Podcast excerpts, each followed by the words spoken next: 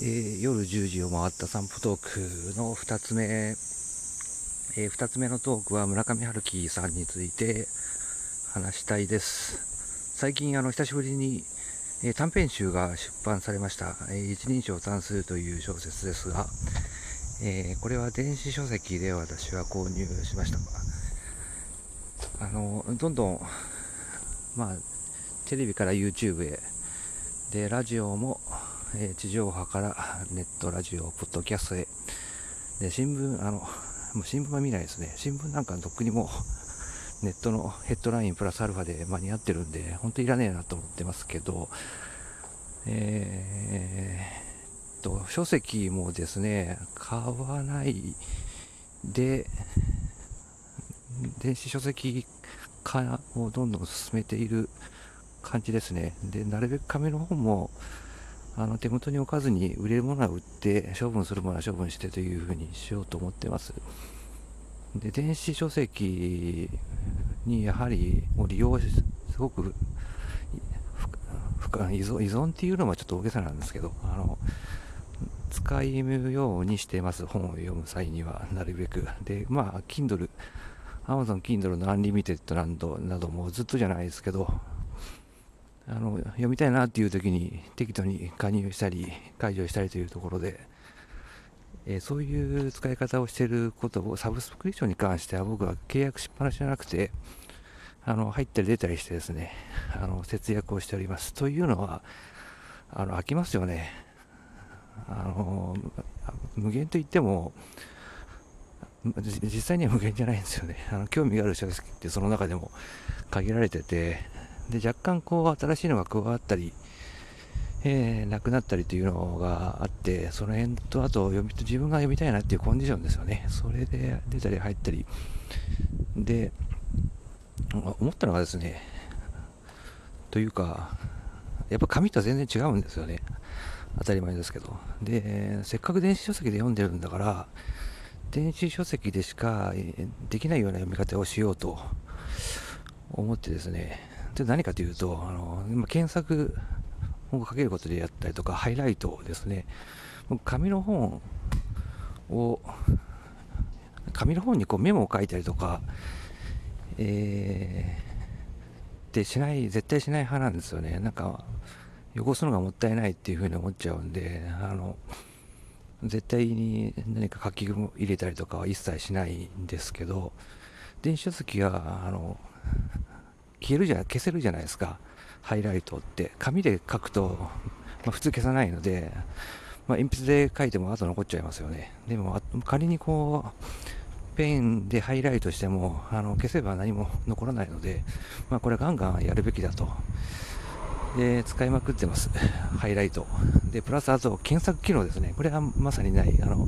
電子であるがゆえの利点を最大限使おうということで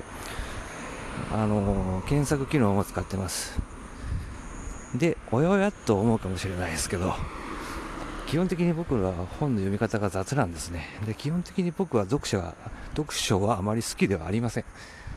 ですから、えー、かなり乱暴に例えば紙の本で言うと、えー、読み飛ばし諦めはやりまくりですね。もうちょっとつまりななと思ったらこう飛ばすと。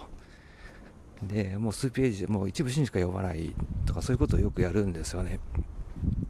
でそういう人間にとってはこの検索でちょっとしたキーになるキーワードを検索で引っ掛けてで目に留まったちょっと気になる部分をハイライトしていく。でそれとそういう形で本とあの細く長く 付き合うっていうやり方が結構面白くてですね。あの紙の本じゃ絶対できないっていうところでほとんど村上春樹とは何もないところで4分間話しましたけども。あの村上春樹さんは本当に昔からもう大好きでもう出会いはちょうど高校生の頃ですかね。彼がそうかノルウェーの森で非常にやっぱりベストセラー作家になったのがちょうど僕が高校生ぐらいの頃だったんですね。だからそれからも早くこれ30年間、えー、日本を代表する世界的な作家としてもう毎回ノーベル文学賞にの候補としてそあの恒例のニュースになるぐらいの本当にあの日本を超えて世界でも人気なすごい作家なんですけど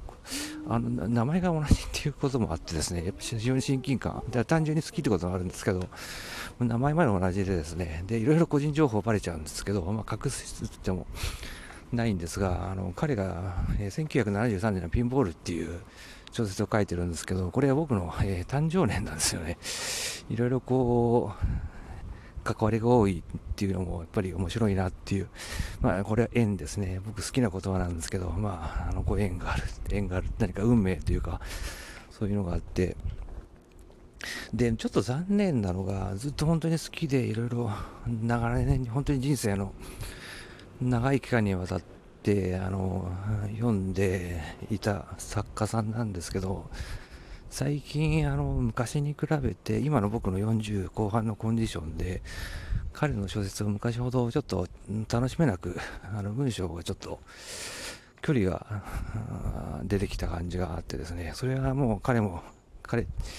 というのもおこがましいんですけどあの村上さんももう70もう後半になるのかな。ちょっと段階まさに段階の真ん中世代なので1940年代後半なので70過ぎたところかな、48。まあその、まあ、結構な年の高齢なんですよね。で、彼のインタビューで、あの、まあ、早稲田大学にもし自分が亡くなったら、えー、著作のために集めた資料であるとか、多分、えー、手書きの原稿があるのかな、割と村上さんも今、えー、パソコンとかで原稿書いてるんで、昔みたいな、昔の作家の手書き原稿のえ城があるというふうにはならないんでしょうけど、まあ、いろいろそれにしてもいろんな資料が、創作のための資料とか、あるでしょうから、えー、まあ、今だったら写真とか、それこそ、えー、まあ、デジタルデータも含めっていうことになるんですかね、面白い時代ですよね、そういうのが残るっていうのは。あの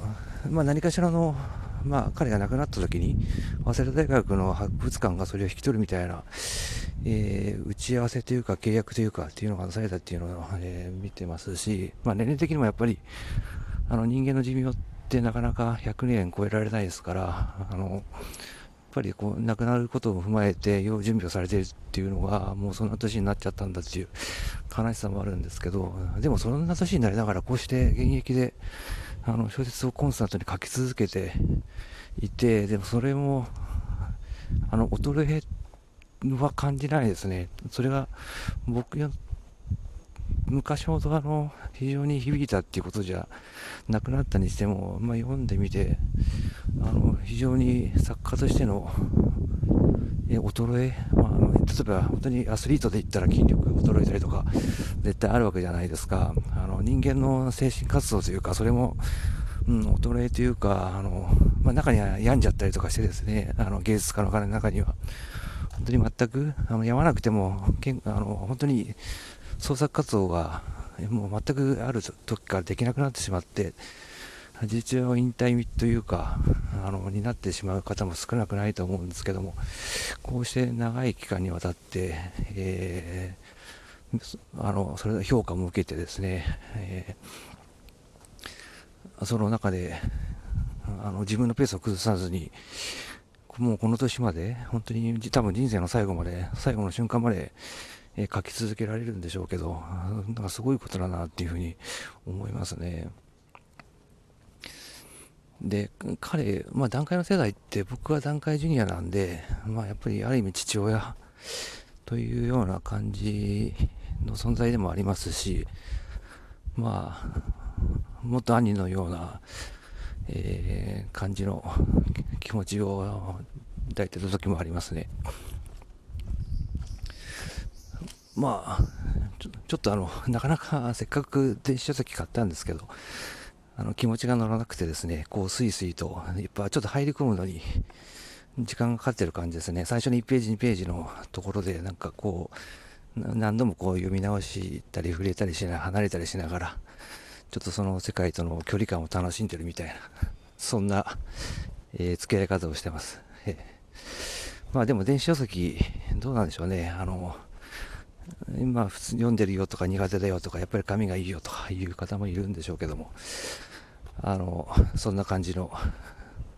えー、深夜の今日は7月の31日、えー、まもなくもう7月も最後の日で、あと数時間で、え8月になろうとしてます。えーおやすみなさい。良い一日を皆さん。